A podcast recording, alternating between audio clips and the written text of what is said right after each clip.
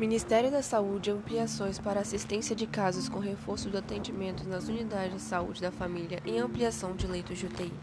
O MS confirmou neste domingo mais seis casos do Covid-19 no país, sendo três em São Paulo, um em Alagoas, um no Rio de Janeiro e um em Minas Gerais. Com isso, ao todo, são 25 casos confirmados em todo o país, sendo quatro por transmissão local e 21 casos importados. Atualmente são monitorados 663 casos suspeitos e outros 632 já foram descartados. Os dados foram repassados pelas secretarias estaduais de saúde. O MS vai ampliar medidas para reforçar a assistência hospitalar no enfrentamento do coronavírus no Brasil.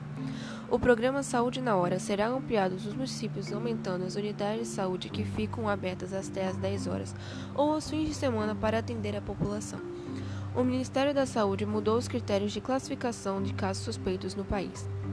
Agora, todas as pessoas que chegarem no Brasil de países da América do Norte, Europa e Ásia e tiverem sintomas como febre, coreza, tosse e falta de ar poderão ser considerados casos suspeitos de Covid-19. Anteriormente, os casos suspeitos eram classificados apenas a partir do histórico de viagem para alguns países com transmissão local da doença. Para evitar a proliferação do vírus, a OMS recomenda medidas básicas de higiene, como lavar as mãos com água e sabão, utilizar lenço descartável para higiene nasal, cobrir o nariz e a boca com um lenço de papel quando espirrar ou tossir e jogá-lo fora.